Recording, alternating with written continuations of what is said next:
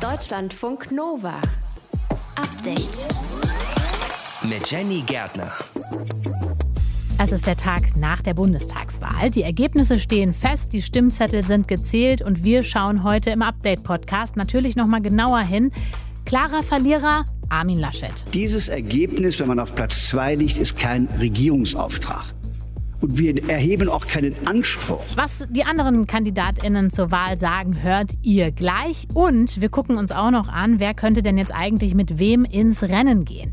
Aber wir beschäftigen uns neben der Wahl auch noch mit dem Benzinmangel in Großbritannien, denn viele Leute stehen da gerade mit ihren Autos vor leeren Zapfsäulen. Was da los ist, das erfahrt ihr gleich. Und wir gucken uns an, was wir eigentlich kochen könnten, so ohne Strom, ohne Wasser, im Katastrophenfall.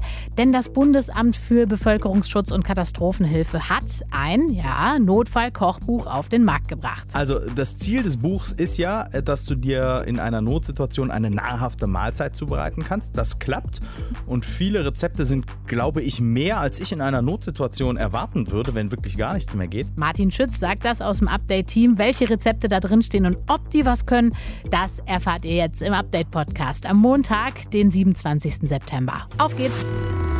Deutschlandfunk Nova. Die SPD gewinnt dazu und wird stärkste Kraft. Die CDU verliert und landet hinter der SPD. Die Ergebnisse der Bundestagswahl, die stehen fest. Und heute am Tag nach der Wahl schauen wir nochmal drauf, was heute alle wichtigen Player zu sagen hatten und was das möglicherweise mit Hinblick auf die anstehenden Koalitionsverhandlungen bedeutet. Mir zugeschaltet ist Klaus Remmer aus dem Hauptstadtstudio. Hi.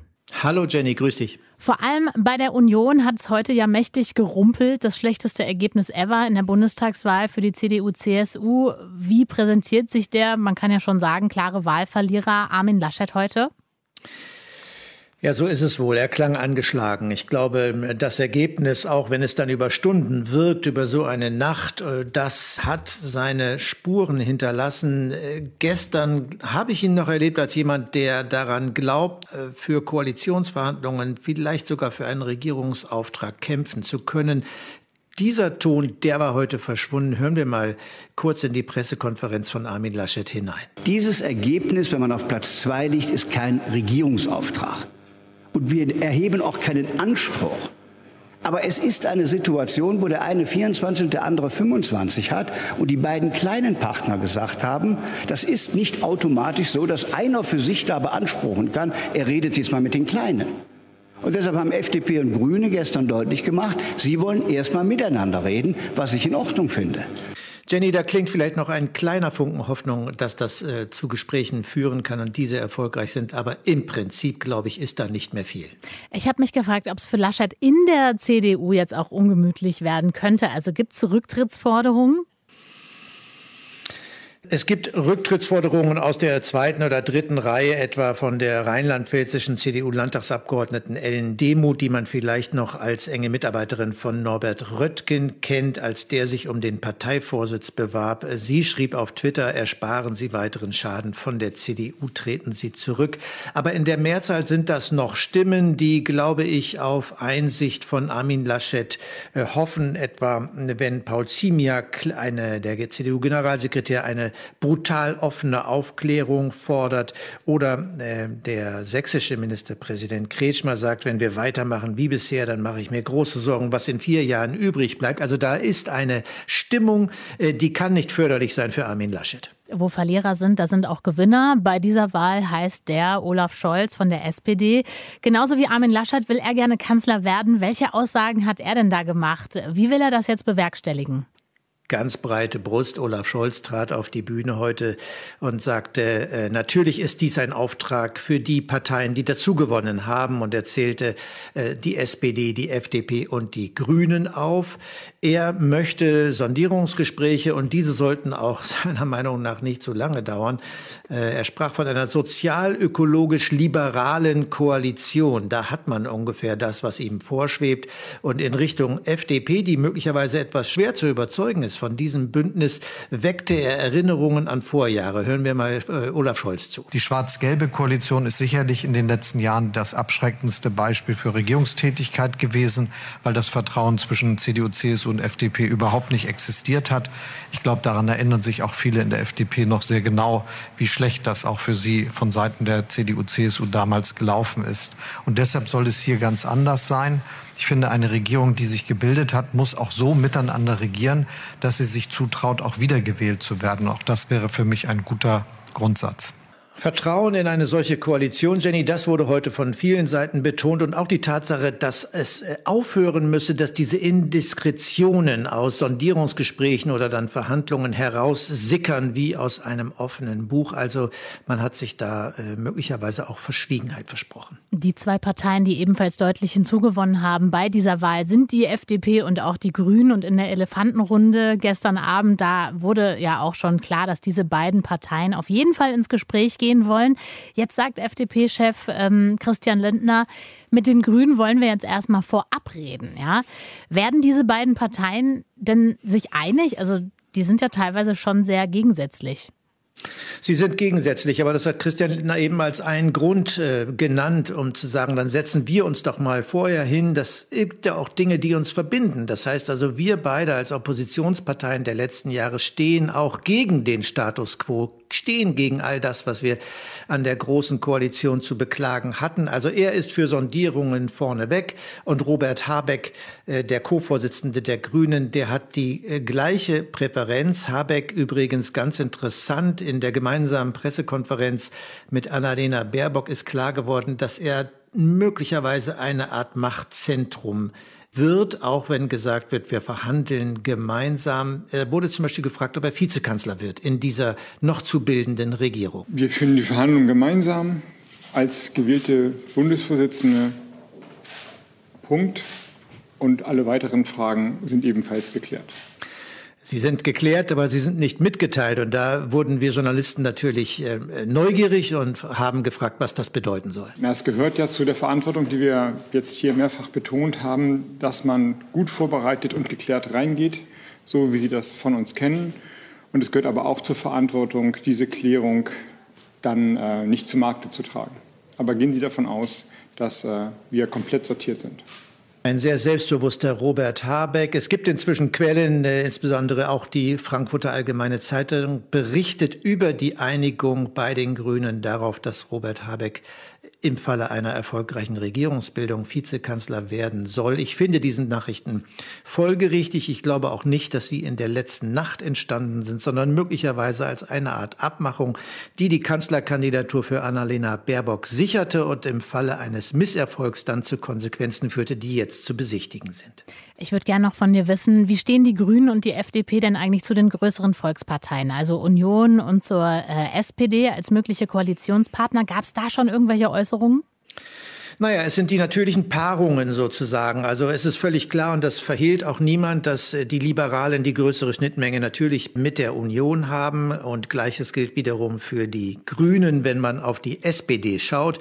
Alle vier Parteien wissen, dass es in den jeweiligen Wunschkonstellationen nicht reichen wird. Aber Habeck war es heute, der sagte, es kann auch nicht sein, dass wir uns hier mit der SPD zusammentun und dann reicht es nicht ganz, sondern tun wir ein bisschen gelben liberalen Kit dazu. So kann es nicht funktionieren, sondern es muss, wie er sagte, etwas Neues werden. Und äh, das betonten heute alle, wenn es ein Dreierbündnis wird, dann eines auf Augenhöhe, bei dem jeder und jede Partei dann vor die Wähler äh, treten kann, auch vor die eigene Basis, die von möglichen Paarungen da nicht begeistert sind. Einen Tag nach der Bundestagswahl, eine Nacht Zeit hatten die beteiligten PolitikerInnen schon mal, um drüber zu schlafen. Und so haben sie sich heute geäußert mit Blick in die Zukunft. Danke, Klaus Remmer aus dem Hauptstadtstudio. Gerne. Deutschlandfunk Nova. Update. Die Bundestagswahl ist vorbei und jetzt geht es um die große Frage, wer macht's mit wem? Es klang ja gestern zum Beispiel in der Elefantenrunde, vielleicht habt ihr das im Fernsehen gesehen, schon so ein bisschen an.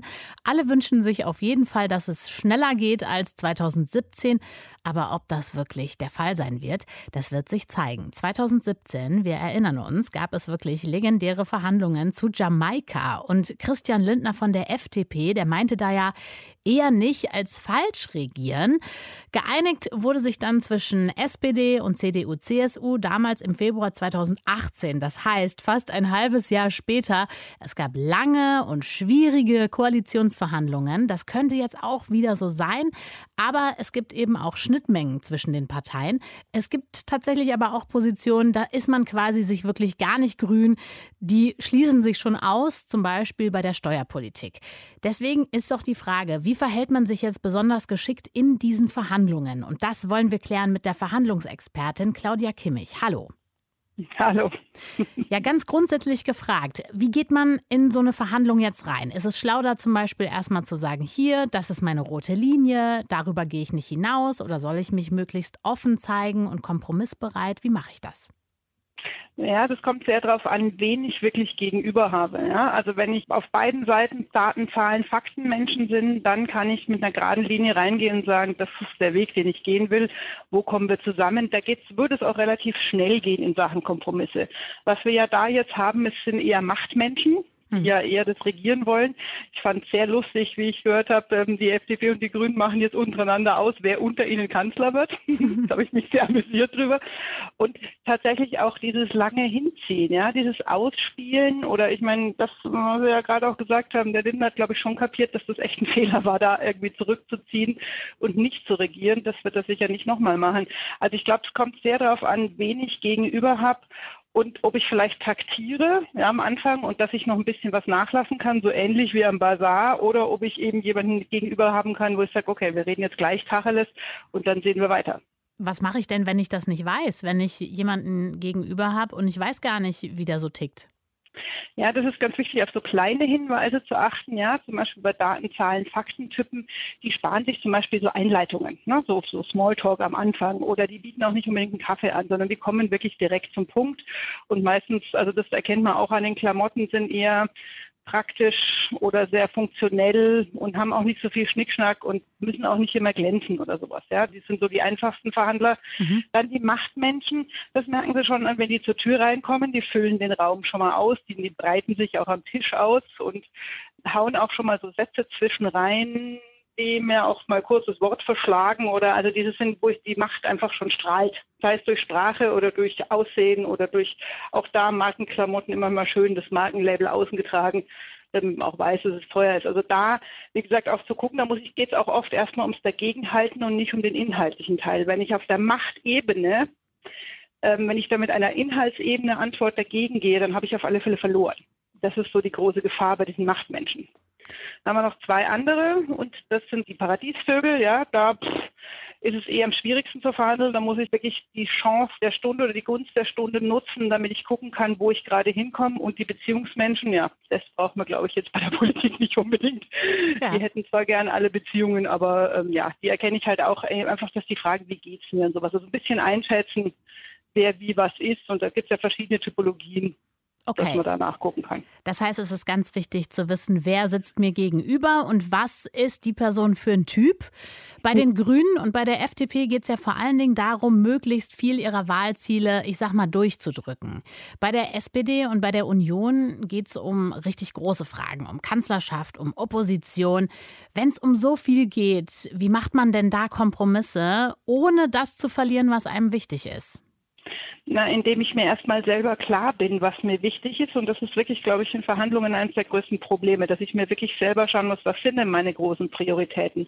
Und ich meine, jetzt unterschätzen wir in dem Zusammenhang nicht auch die Macht. Wenn die Grünen und die FDP sich zusammentun, die haben ja in manchen Ecken echt gleiche Wahlideen oder im Programm gleiche Ideen gehabt. Wenn sie sich zusammentun, haben die mehr Stärke als die anderen. Also auch zu gucken, also ich glaube, es ist auch ein großer Fehler, dass ich von, von vornherein denke, ich habe keine Macht.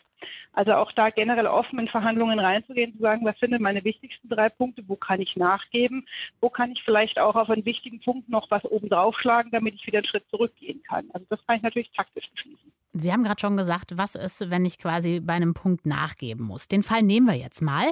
Wie verkauft man das denn dann am besten seinem Lager und den WählerInnen? Naja, also ich sage ja immer, nie Rabatt geben ohne Gegenleistung, also entgegenkommen ohne Gegenleistung. In dem Fall, dass ich überlege, okay, wenn ich jetzt dir in dem Punkt entgegenkomme, was kann ich denn im anderen Punkt dann wieder gut machen? Also da einfach auch nicht sofort nachgeben und wenn halt vielleicht vorher zu planen, also vorher aufzuschlagen, ja, wenn wir auf einen Markt gehen, jetzt auf einen arabischen oder sonst was, dann haben die die Preise so hoch gesenkt, dass die locker auf 20 Prozent im Zweifel runtergehen können. Wer macht's mit wem und unter welchen Voraussetzungen? Das ist die große Frage nach der Bundestagswahl gestern. Haben wir darüber gesprochen, wie man richtig verhandelt mit der Verhandlungsexpertin Claudia Kimmich. Vielen Dank fürs Gespräch. Sehr gerne, immer gerne wieder. Deutschlandfunk Nova. Update. Katastrophen wie die Überflutungen in Rheinland-Pfalz und NRW oder auch diese starken Schneefälle im vergangenen Winter im Münsterland haben noch mal ziemlich deutlich gemacht, unsere Infrastruktur ist anfällig und wir sind abhängig und zwar sehr vor allen Dingen vom Strom, denn ohne Strom gibt es kein WLAN, man kann schlecht miteinander reden, die Kommunikation ist eingeschränkt, aber auch die Sache mit dem Essen und Trinken kann schwer sein, denn kein Strom bedeutet eben auch kein Herd, manchmal auch kein fließendes Wasser, keine Kühlung und ein ja, funktionierender Supermarkt ist auch möglicherweise schwierig. Damit wir aber nicht verhungern, hat das Bundesamt für Bevölkerungsschutz und Katastrophenhilfe ein Notfallkochbuch auf den Markt gebracht. Martin Schütz aus dem Deutschlandfunk Nova Update Team. Was steht da drin? 50 Rezepte stehen da drin, die Menschen in den vergangenen Monaten dem BBK geschickt haben. Also man konnte da seine Vorschläge hinschicken und ähm, die du teilweise ohne Gaskocher, Feuerstelle und Wasser zubereiten kannst und das Ganze mit Lebensmitteln, die eigentlich die meisten von uns in ihrem Vorratsschrank haben oder haben sollten. Was ist das zum Beispiel? Also eines der simpelsten Rezepte, die ich da gefunden habe, ist der sogenannte einfachste Rotkohlsalat der Welt. Dazu brauchst du ein Glas Rotkohl, kann man halt haben, ne, wenn es wieder Richtung Winter geht und irgendwie die ganz auch mal im Ofen sein sollte. Ja. Zwei Orangen, drei Esslöffel Rosinen, Rotkohl abtropfen lassen, Orangen filetieren, mit den Rosinen und dem Rotkohl mischen, würzen, durchziehen lassen und fertig. Das klingt ehrlich gesagt ziemlich basic. Sind alle Rezepte so? Nee, weil äh, es geht ja auch ums Kochen, also auch darum, dass Lebensmittel erhitzt werden mhm. und ist natürlich in der Notlage nicht leicht. Du hast schon angesprochen, keine Mikrowelle, kein Herd funktionieren dann. Und äh, dann richtet sich das Kochen danach, was du halt eben an Ausrüstung zur Verfügung hast. Und das Buch nimmt da durchaus auch Rücksicht auf Menschen, die jetzt nicht schon professionelle Prepper sind. Und deswegen gibt es Rezepte, die du mit Hilfe von Teelichtern, von Stöfchen, von Fondue-Töpfen, von wackeligen Holzkohlegrills oder natürlich schon sehr, sehr nah am Luxus eben mit Gaskochern zubereiten kannst. Das klingt dann schon eher nach Essen. Absolut, ja. Zum Beispiel rote Beete mit Quinoa, Thymian und Honig oder ein Buchweizen Schokoporridge mit einem Dosenpfirsich. Ähm, das würde auch ohne Wärmequelle funktionieren, wenn der Porridge einfach über Nacht in etwas Wasser einweichen darf. Und äh, wer grundsätzlich so über einen Grundstock an Vorräten verfügt, der kann sich in einer Notlage mit dem Buch gut versorgen, findet die Ernährungsberaterin Caroline Thiesmeier-Dormann vom Bundeszentrum für Ernährung. Also es sind wirklich schöne, abwechslungsreiche Rezepte. Es kommen viele Nüsse vor, die gesunden Hülsenfrüchte sind oft vertreten. Wir haben vegetarische Gerichte in einer großen Anzahl und von daher ja, gefällt mir das wirklich sehr gut. Also es ist auch noch eine ausgewogene Ernährung, die da drin beschrieben wird, wobei ich ganz persönlich sagen muss, den Vorrat, den das BBK empfiehlt für Notfälle und der ja die Grundlage dieses Buchs auch ist, den habe ich nicht mal annähernd in meiner Wohnung eingebunkert. Ich wüsste auch wirklich nicht, wo ich es lagern soll. Weil da so viel ja, ist oder was? Ja, weil die offizielle Empfehlung der Behörden ist zum Beispiel, dass man einen Vorrat für zehn Tage zu Hause haben sollte pro Oh. Person, die da wohnt. Das ist dann eben pro äh, Person äh, 20 Liter Wasser beispielsweise oder zwei bis drei Liter Haarmilch und dann noch so Sachen wie Obst und Gemüse aus der Dose oder dem Glas, Nüsse, Reis, Kerzen und und und. Muss man erstmal Platz haben. Wo stellt man das alles hin? Aber nach welchen Kriterien sind die Rezepte ausgesucht worden? Also es gab über 500 Vorschläge, die geschickt wurden und eines der Kriterien war, ist das ein anderer Ansatz als einfach nur Ravioli-Dose auf Teelicht drunter und hoffen, dass es warm wird? Also es sollte schon etwas kreativer sein, hat mir Ursula Fuchs vom BBK erklärt. Und das zweite Kriterium ist aus ihrer Sicht extrem wichtig. Das eine war die Machbarkeit. Ist die Auswahl der Zutaten ohne Kühlung problemlos und haushaltsüblich? Kann man die auch zubereiten, ohne dass man äh, jahrelange Camping- und Outdoor-Erfahrung hat? Ne, ist ja nicht irrelevant, ob man da jetzt irgendwie stundenlang vor einem Kocher steht, den man nicht versteht, oder ob man es so machen kann. Und dann war natürlich noch die Frage der Nachhaltigkeit eine, die wichtig war. Also zum Beispiel, ob Produkte aus dem Glas oder aus der Dose genutzt werden. So, jetzt bin ich gespannt. Wie fällt dein Urteil aus? Also das Ziel des Buchs ist ja, dass du dir in einer Notsituation eine nahrhafte Mahlzeit zubereiten kannst. Das klappt und viele Rezepte sind glaube ich, mehr als ich in einer Notsituation erwarten würde, wenn wirklich gar nichts mehr geht. Mhm. Und dazu kommen dann noch so allgemeine Tipps für Notsituationen. Das finde ich kann auch nicht schaden, das mal zu lesen. Jetzt kommt das Aber und da bin ich sicher durch den ganzen, die ganzen Foodporn-Bilder, die uns umschwirren, verdorben. Aber leider sind viele Gerichte einfach nicht äh, gut fotografiert, finde ich. Also das sind Bilder derjenigen, die das Gericht an die Jury geschickt haben. Das ist eine nette Idee, die dann zu nutzen, ist aber aus meiner Sicht nicht immer das Bild, was mir so richtig Bock auf das Gericht macht, wenn ich es vielleicht fernab der Notsituation mal ausprobieren wollen würde. Profibilder würden das, finde ich, deutlich besser machen. Das Bundesamt für Bevölkerungsschutz und Katastrophenhilfe hat ein Notfallkochbuch auf den Markt gebracht. Was das kann, die Infos gab es von Martin Schütz aus der Deutschlandfunk Nova Redaktion. Deutschlandfunk Nova. Update. Am Tag nach der Bundestagswahl. Gestern Abend, seitdem werden wir beschallt mit Statements von PolitikerInnen an die Wählerschaft. Es geht um Sondierungsgespräche, es geht um mögliche Koalitionsverhandlungen und, und, und. Alle möchten so schnell wie möglich ihr Ding eintüten und der Satz, nach vorne schauen, wirkt so ein bisschen wie das sinnentleerte Mantra der Stunde. Aber während Politikerinnen und Politiker da reden, haben wir uns gefragt, wie geht's euch eigentlich heute? Deswegen hat sich Deutschlandfunk Nova-Reporterin Rebecca Entler auf den Weg gemacht und euch einfach gefragt. Ich wollte fragen, ähm, wie es dir nach der Wahl geht. Ei, ei, ei. Ja. Geht's nicht so gut nach der Wahl. Ganz gut. Ich war gestern Wahlhelfer. Okay, das pumpt ja so ein bisschen das Demokratiegefühl und, und man freut sich dann über äh, alle BürgerInnen, die ihre Stimme abgeben, oder? Ja, genau. Also ich bin jetzt nicht enttäuscht ins Bett gegangen. Ich glaube, wir sind gerade immer noch so ein bisschen in Schockstarre alle. Ja, also ich bin bei der Linkspartei und wir sind gerade, glaube ich, alles so, okay, ich glaube, es muss eine komplette Erneuerung geben, sonst wissen wir auch nicht weiter. Ich werde nie wieder strategisch wählen. Ich habe den Fehler begangen, glaube ich, nicht darauf zu vertrauen, dass viele Leute das denken und fühlen, was ich denke und fühle. Und das ist total dämlich, weil man damit einfach Wahlergebnisse verfälscht und nicht das möglich macht, was man passieren sehen will. Kannst du uns kurz verraten, was hättest du denn passieren sehen wollen? Rot, rot, grün. Richtig, rot, rot, grün. Straßenumfragen sind ja so eine Sache. Natürlich gehe ich als Reporterin nicht unbedingt auf Menschen zu, die mir von Grund auf unsympathisch sind. Ist diese Umfrage repräsentativ? Nein, ganz sicher nicht. Ist das Stimmungsbild verzerrt durch meine Auswahl? Absolut.